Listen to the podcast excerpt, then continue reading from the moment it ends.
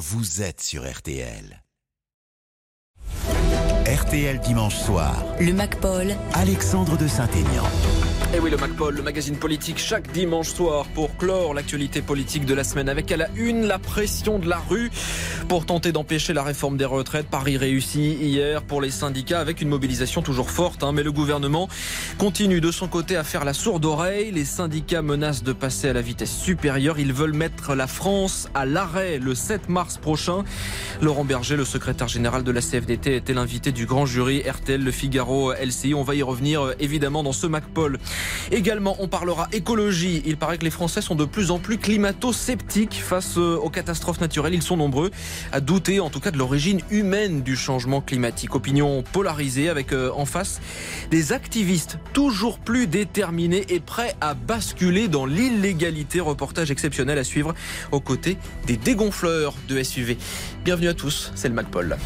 Alexandre de Saint-Aignan. Le MacPaul sur RTL. Il est l'un des hommes clés de la mobilisation contre la réforme des retraites. Les positions de son syndicat sont parfois jugées trop mesurées. Laurent Berger était l'invité tout à l'heure du grand jury RTL, Le Figaro, LCI, au lendemain d'une quatrième journée de mobilisation plutôt réussie. On a une immense mobilisation hier qui est un, mouvement historique. Il se passe quelque chose. Il se passe quelque chose dans le monde du travail. Et ce sont des mobilisations du monde du travail. Il y a aujourd'hui dans notre pays un mouvement social organisé par le monde du travail pour dire on ne veut pas des 64 ans. C'est clair, net, précis. Est-ce qu'on on repose l'ouvrage sur le métier puis on se dit écoutez, on va rediscuter de tout ça ou est-ce qu'on s'obstine? Si on s'obstine, je le dis, le ressentiment dans le monde du travail, dans la société sera énorme et je crois que personne n'y gagnera. Je le dis à la Première ministre et au Président de la République. Vous ne pouvez pas rester sourd à ce qui est en train d'être exprimé aujourd'hui dans la rue et dans l'opinion. Et à défaut, oui, à défaut, parce que ce sera le moment où le texte sera au Sénat, eh bien, le 7, on fera de nouveau une démonstration. Alors pour en parler ce soir, on retrouve ceux qui ont euh, interviewé euh, tout à l'heure Laurent Berger, Marie-Pierre Haddad de RTL.fr, Olivier Bost euh, pour RTL, Jim Jarassé du Figaro et Marie Chantré pour TF1 LCI. Bonsoir à tous les quatre. Bonsoir. Bonsoir. Alors vous avez trouvé Laurent Berger. Comment est-ce que vous l'avez trouvé? Il a envie de montrer qu'il est serein, qu'il est porté hein, par cette forte mobilisation et par ce soutien de l'opinion. Moi, moi, je trouvais que ce, dans ce grand jury, euh, c'était un bon révélateur à la fois de la, de la puissance et de l'impuissance de Laurent Berger. Sa puissance, c'est très clairement euh, l'unité euh, syndicale qui, euh, qui perdure. C'est aussi les réussites des mobilisations dans la rue. Et son impuissance, on l'a senti, moi j'ai trouvé au, long de l'émission, euh, c'est vis-à-vis de l'exécutif d'Emmanuel Macron et d'Elisabeth Borne. Il n'y a plus aucun euh, contact. Et puis sa deuxième impuissance, c'est dans ce qui se passe à l'Assemblée nationale. Euh, il espère que les députés puissent voter et voter contre les 64 ans, mais il ne maîtrise absolument pas ça. Et c'est pour ça qu'il a été extrêmement sévère avec la France insoumise. Vous aussi, euh, Marie Chantré, vous l'avez trouvé impuissant, euh, Laurent Berger? Impuissant, je ne sais pas, mais en tout cas, dans l'aveu de dire qu'aujourd'hui, il n'a plus aucun contact avec l'exécutif, euh, la première ministre en tête, c'est un aveu, un aveu d'échec, je ne sais pas, mais en tout cas de non-discussion. Et, et, quand il demande à ce que tout le monde se remette autour de la table, on se demande comment cela pourra avoir lieu. Sur la suite des mobilisations, il y a la journée de jeudi, et il concède que très certainement, ils s'attendent à ce qu'il y ait moins de monde dans la rue parce qu'on est en pleine période de vacances scolaires et ils concèdent aussi qu'aujourd'hui faire grève coûte cher aux gens qui sont dans la rue et qu'aujourd'hui, avec ces questions de pouvoir d'achat, euh, c'est très compliqué. Euh, donc la stratégie à suivre de ce mouvement, euh, on la voit, on la pressent. il y a cette journée du 7, 7 mars prochain, avec une stratégie qui diverge aussi un peu de, de celle de la CGT de mhm. Philippe Martinez en tête. On y reviendra sans doute. on sent, et je partage complètement l'analyse d'Olivier, c'est-à-dire que puissance et impuissance, c'est il y a cette force de mouvement, il y a du monde dans la rue. Mais en même temps, euh, si ce texte est voté, euh, ils arrêteront ils arrêteront la mobilisation dans la rue. Ça aussi, euh, ça aussi, ça se dessine. Bon, en tout cas, pour l'instant, Jim Jarassé, il reste quand même assez porté par cette mobilisation, hein, Laurent Berger. On le sent confiant. Oui, oui, on le sent confiant, mais je suis d'accord avec euh, mes collègues. Il y a un il y a des errements stratégiques qui sont très visibles et qui se cristallisent notamment autour de la fameuse question du blocage de la France au mois de mars. il y a trois ou quatre jours, hein, la, la, CFDT disait qu'il n'y aurait pas de blocage, qu'elle n'était pas pour les blocages, etc.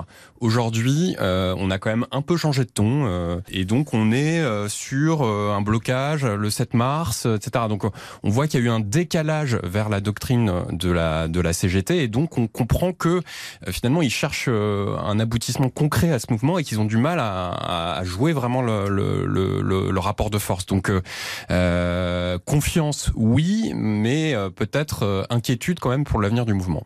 Hmm. Alors on était également avec, euh, avec William Galibert du service politique de RTL. Bonsoir William. Bonsoir. Le gouvernement surveille cette mobilisation euh, contre la réforme des retraites comme le lait sur le feu et pourtant euh, on n'observe pas vraiment de réaction comme si au fond ça ne changeait rien. Oui, les positions sont complètement figées. Alors c'est vrai que les ministres ne se sont pas bousculés sur les plateaux aujourd'hui. On a quand même vu Olivier Dussopt, le ministre du Travail, Bon, je vous le fais pas écouter parce que très honnêtement, rien dans son intervention ne faisait vraiment avancer le débat. Euh, sa porte est ouverte, mais on a compris qu'il n'y avait plus grand chose à négocier. Il rappelle juste que les discussions ont déjà permis d'améliorer la réforme et que maintenant il faut y aller. Euh, la patronne des députés macronistes, Aurore Berger, a dit à peu près la même chose sur BFM TV tout à l'heure. Son camp ne lâchera pas sur l'âge de départ. Cette réforme des retraites ne peut pas tenir sans avoir justement le décalage de l'âge de départ à 64 ans. Des désaccords insurmontables, chacun tient sa ligne. Après quatre journées de mobilisation et après une semaine de théâtre à l'Assemblée, on n'est pas vraiment plus avancé. Bon, le prochain cap fixé euh, par les syndicats, William, c'est le 7 mars prochain, avec la menace euh, là de bloquer le pays. D'ici là, euh, ça risque de ressembler à une guerre de tranchées. Oui, alors les débats reprennent demain à l'Assemblée nationale. Euh, vous avez vu dans quel état on a laissé les députés vendredi. C'était euh, menaces, invectives et, et, histoire de ballon de football. Est-ce qu'on va enfin discuter du fond? Est-ce que le Parlement va changer quoi que ce soit ce texte Est-ce qu'il y aura un vote à la fin de l'examen à l'Assemblée ce vendredi? Tout ça, on n'en sait rien. On a juste été témoin du spectacle proposé depuis lundi dernier. Et puis à l'horizon, il y a donc euh, aussi le 7 mars d'éventuelles grèves reconductibles, d'éventuels blocages. À ce moment-là, le texte retraite sera au Sénat, mais c'est très loin le 7 mars. Merci euh, William Galibert euh, du service politique de, RTL. Cette euh, date du 7 mars, donc c'est à ce moment-là que les syndicats menacent de faire passer le mouvement dans une autre dimension, un peu plus radicale, comme l'a dit tout à l'heure d'ailleurs Laurent Berger dans le grand jury. Oui, le 7, il y a une grande journée de mobilisation. On n'a pas encore défini les modalités entre nous. On se retrouve dans les semaines qui viennent ça peut prendre beaucoup de formes, y compris des formes extrêmement festives. Hier, il y a des choses qui se sont passées dans les cortèges qui étaient à noter. Il y a eu des espèces de, de, de garderies d'enfants au milieu des cortèges, avec des animations, etc. On fait la démonstration d'une détermination revendicative dans un bon esprit. Donc on verra le 7 tout ce qu'on peut organiser de, sympathique dans ce cadre-là. Donc on va, on va construire des choses innovantes. Et puis il y aura évidemment des manifestations. Bon alors euh, je reviens avec vous euh, les débatteurs du grand jury. Il y a quand même une sacrée différence de ton entre euh, Laurent Berger et Philippe Martinez de la CGT quand on les écoute. Laurent Berger lui il n'appelle pas à une grève reconductible hein, Olivier Bost. Ah non il est totalement opposé et ça depuis le début. Après, c'est un petit peu ambigu parce qu'on sait très bien que les grèves reconductibles, ça va être dans certains secteurs et que c'est les secteurs qui vont choisir euh, de, de, de, de, se lancer là-dedans. Donc, euh, il pourra toujours dire c'est pas la CFDT, c'est pas la position de la, de la CFDT, mais il y a très clairement pas l'envie de partir dans, dans, dans quelque chose de, de compliqué, surtout qui sera très difficile à tenir. Là, il rejette, euh, il rejette les violences, il, il rejette la grève reconductible, euh, il revendique une, une, forme de manifestation euh, sympathique, une manifestation heureuse. C'est assez étonnant et en tout cas assez différent quand on écoute la ligne de la CGT. Il joue l'opinion.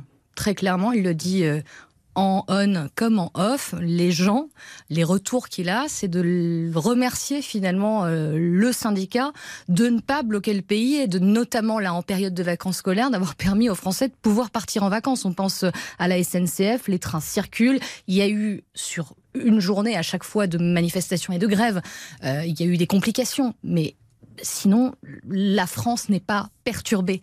Et ça, je pense que euh, pour lui, et on le voit dans les sondages d'opinion, euh, les Français sont massivement d'accord avec ce mouvement et ils veulent continuer à conserver cet acquis-là. Et en même temps, vous l'avez mis en avant, euh, les Français, dans les sondages, ils sont aussi persuadés que le texte va passer. ça, c'est une vraie faiblesse pour Laurent Berger, bah, Jim La question, c'est de savoir ce qui va se passer si jamais le texte est voté au Parlement d'ici la fin mars. En effet, quel est l'avenir du mouvement? Alors, on comprend en effet, comme le disait Marie, du côté de la CFDT, ils risquent d'arrêter le mouvement. La question, c'est que vont faire les autres Que va faire la CGT Que vont faire euh, des, des, mouvements un peu plus euh, indépendants euh, Je pense aux Gilets jaunes ou type Gilets jaunes, les Black Blocs. On parle de, de mouvements Black Blocs qui pourraient venir de l'étranger. Quelle est la quelle est la suite concrète de ce mouvement? Pour l'instant, on a, on a du mal à y voir très clair, mais je pense pas que ce soit euh, Monsieur Berger et la CFDT qui ait les clés pour euh, maîtriser la suite de ce mouvement-là. Bon, alors il y a la contestation euh, dans la rue et puis il y a les débats aussi à l'Assemblée nationale et, pour ça, euh, Laurent Berger trouve qu'ils ne sont euh, franchement pas au niveau. Non, mais c'est un spectacle lamentable.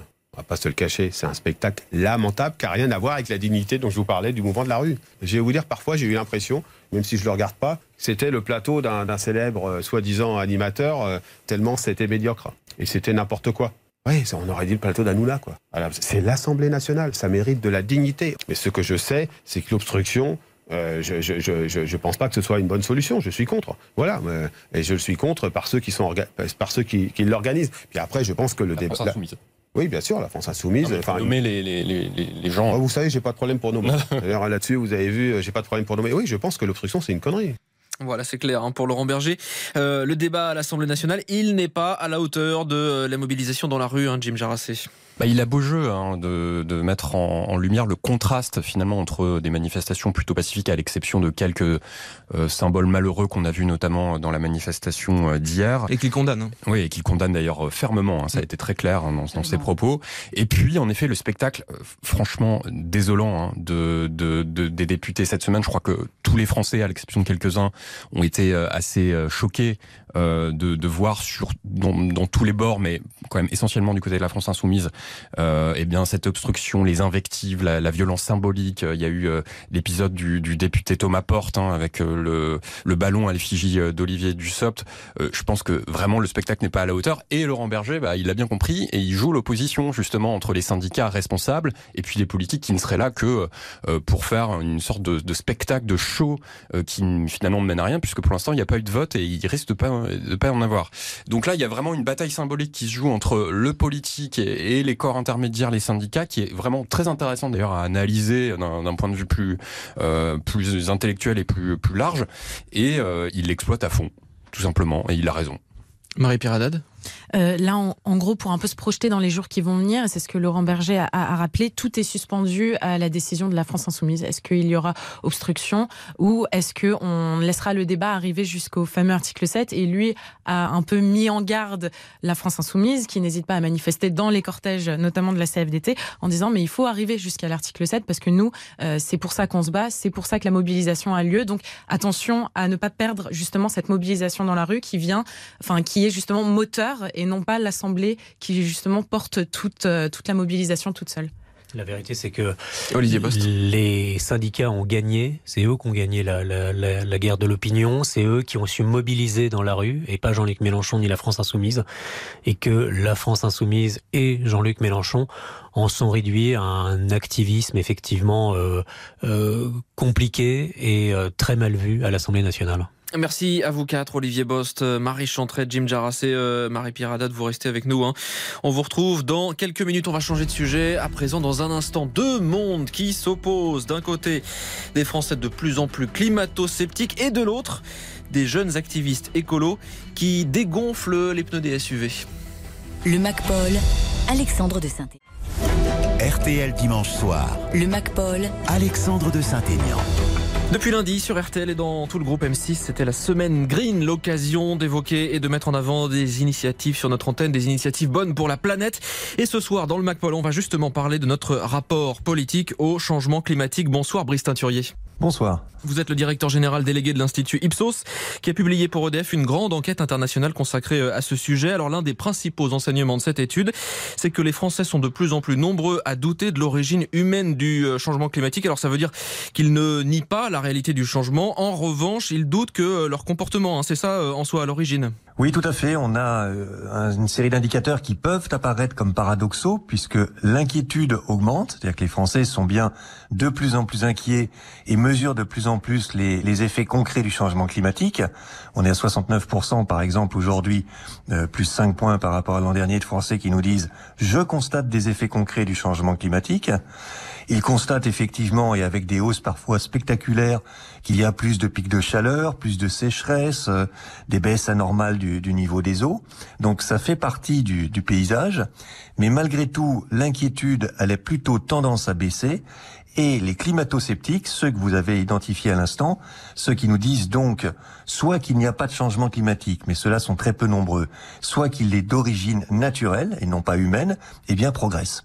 Il progresse et nous avons aujourd'hui 37% donc de climato-sceptiques en France. C'est 8 points de plus que l'année dernière, alors même qu'on fait le constat euh, de plus en plus concret d'épisodes euh, extrêmes dus au réchauffement climatique.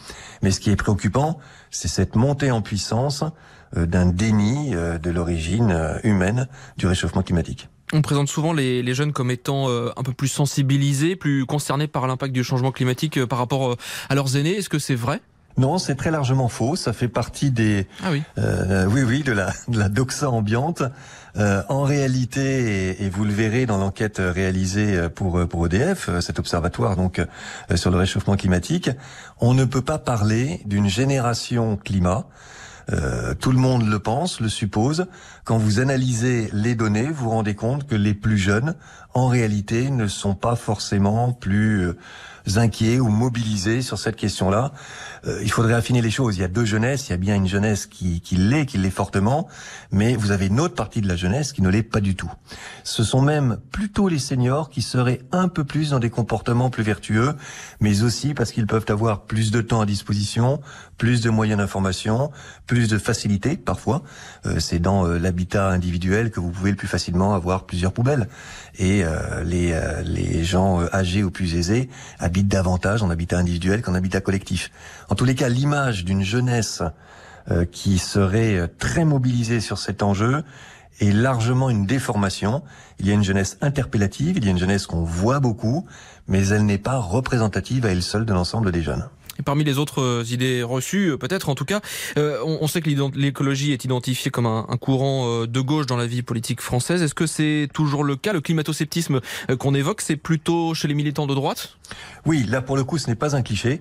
Euh, effectivement, les sympathisants LR sont parmi ceux qui euh, se préoccupent le moins, par exemple, de, de la question environnementale euh, et du réchauffement climatique. À l'inverse, les sympathisants de gauche et bien entendu les sympathisants écologistes euh, sont beaucoup plus enclins à en faire une des priorités euh, centrales de ce qu'il faut faire dans les prochaines années au niveau du pays et au niveau de la planète. Merci beaucoup Brice Teinturier, directeur général délégué de l'Institut de sondage Ipsos. Je vous souhaite une bonne soirée. Merci, bonne soirée. Alexandre de Saint-Aignan. Le MacPol sur RTL. Alors, il y a ceux qui constatent et qui s'inquiètent du changement climatique, et puis il y a ceux qui ont décidé d'agir à leur manière. Là, on ne parle pas de couper le robinet euh, quand on se brosse les dents ou euh, de baisser le chauffage d'un degré. Depuis quelques mois, des activistes mènent des actions volontairement choquantes pour alerter sur l'urgence du changement climatique. Certains jettent de la soupe sur des œuvres d'art dans les musées, d'autres bloquent la circulation. RTL a pu suivre d'autres activistes dans les rues de Paris. Ils prennent pour cible les SUV, ces voitures surélevées, jugées trop lourdes, trop polluantes. Leur mode d'action, qui est bien sûr illégal, c'est dégonfler les pneus pour tenter de sensibiliser les automobilistes. Arthur Pereira. 22h, début de l'opération pour Nébuleuse, Marron, Timothée. Ils ont la vingtaine, arpentent les rues à visage découvert. Leur cible, les SUV, et leur méthode est bien rodée. On dévisse la valve du pneu, on insère quelques lentilles et ensuite on vient la revisser doucement jusqu'à ce qu'on entende le bruit du pneu qui se dégonfle à cause de la pression que les lentilles exercent sur la valve. Voilà, là ça suffit et donc le pneu va se dégonfler tout seul pendant la nuit. Et donc ce qu'on va faire c'est que la guettereuse qui est à l'autre bout de la rue va marcher vers nous et va mettre un papier pour que ce soit pas la même personne qui dégonfle et la même personne qui mette le papier. Vous pouvez nous lire ce qui est écrit? Nous avons dégonflé un pneu de votre SUV. Ne le prenez pas pour vous, c'est votre SUV le pollueur. Entouré de ses deux camarades, Timothée avance au pas vers son prochain objectif. Une fois que tu es devenu végétarien, que tu vas marcher deux fois par mois et que tu prends plus l'avion, quel autre moyen t'as pour alerter les gens sur le problème, les gens qui l'ignorent complètement et qui font comme si rien n'était Et pour en rajouter un peu plus, placardé sur un immeuble de la ville. Une énorme publicité pour un SUV euh, où des gens sont hyper heureux de le conduire et sont en sécurité. Ça vous révolte de voir des, des pubs de SUV comme ça dans les rues de Paris? Ouais, vraiment. C'est en fait une conséquence directe sur les comportements comportements euh, et les normes sociétales qui ensuite ont des conséquences sur l'environnement. Vous leur répondez quoi aux gens qui vous disent que vous êtes des écolos extrémistes Je sais pas ce que ça veut dire extrémiste, je pense que c'est juste un terme pour euh, diviser les gens, créer du conflit. En fait, euh, ça nourrit pas tellement le débat. Et en réalité, le problème, c'est pas juste. euh, Enfin, c'est un problème qui est vraiment sociétal et de justice sociale. C'est le système en fait qu'on critique et qu'on remet en cause euh, à travers ses actions. On sait que c'est un moyen d'alerter qui plaît pas aux gens et en fait, si on le fait, c'est parce que c'est vraiment le plus utile. Au petit matin, je retourne sur les lieux, je tombe sur Émilie, propriétaire de SUV. Elle découvre son pneu avant droit complètement dégonflé, mais ni colère ni agacement pour cette maman de trois enfants. Je l'entends. J'ai une fille de 15 ans. Chaque génération a ses passions idéologiques. Mais je pense que nous avons plein d'autres questions encore plus pressantes en termes de pauvreté, inégalité, effectivement. Une pompe à vélo, 30 minutes d'effort, le tour est joué, un pneu totalement regonflé. Voilà. Merci à la groupe Oligarchie française pour euh, mes muscles En cas d'interpellation, les dégonfleurs de pneus encourent jusqu'à 1500 euros d'amende et 30 heures de travaux d'intérêt général. Eh ben vous êtes tombé sur une euh, conductrice particulièrement euh, détendue. Hein. Pas sûr que tous les propriétaires de SUV soient aussi zen. Merci Arthur Pereira. On le rappelle quand même, dégonfler euh, les pneus, c'est une action évidemment illégale. C'est important donc de le rappeler. Allez, on vous retrouve, Marie-Pierre Haddad, pour faire un point ensemble sur l'agenda politique de la semaine. Avec d'abord mardi, un bureau politique chez LR qui s'annonce déjà mouvementé. Oui, tout ça à cause de la réforme des retraites, Alexandre. Vous savez qu'il y a une vingtaine de députés LR qui risquent de ne pas voter la réforme des retraites. Et parmi ces députés, on retrouve le numéro 2 du parti, Aurélien Pradier. Eh bien, aujourd'hui, dans le JDD, Bruno Retailleau, qui est le patron des sénateurs LR et qui lui est favorable à la réforme, a décidé un peu de sonner la fin de la récré dans son parti. Il le dit clairement, si Aurélien Pradier ne vote pas la réforme des retraites, eh bien, il ne pourra pas rester numéro 2 du parti. Et c'est vraiment une menace assez lourde que fait peser le sénateur au-dessus de la tête du député du Lot. Bon, alors on passe à jeudi maintenant. Nouvelle journée de manifestation avec euh, également un meeting de Jean-Luc Mélenchon.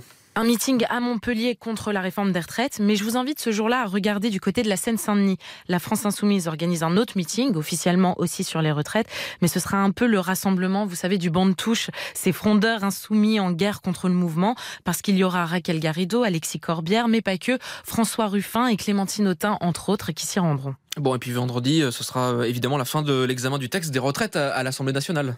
Avec cette question, est-ce que tous les articles auront le temps d'être examinés? Parce que vous avez l'article 7 sur le report de l'âge de 62 à 64 ans, mais ce n'est pas tout. Il y a aussi l'article 8 sur les carrières longues, l'article 9 sur la pénibilité et par exemple l'article 10 aussi sur les pensions minimales. Donc c'est pour ça qu'il faudra vraiment garder un œil sur les débats à l'Assemblée parce que le programme sera encore très chargé jusqu'à la toute fin de la semaine. Ouais, beaucoup d'articles, hein. pas sûr qu'ils aient le temps de, tout lire. Merci beaucoup euh, Marie-Pierre Haddad. Il est 18h52 sur RTL dans un instant. On la planète, on va notamment parler du meilleur ami de l'homme, le chien, qui a apparemment plein de choses à nous apprendre sur nous-mêmes en philosophie. C'est étonnant et c'est à suivre juste après ça.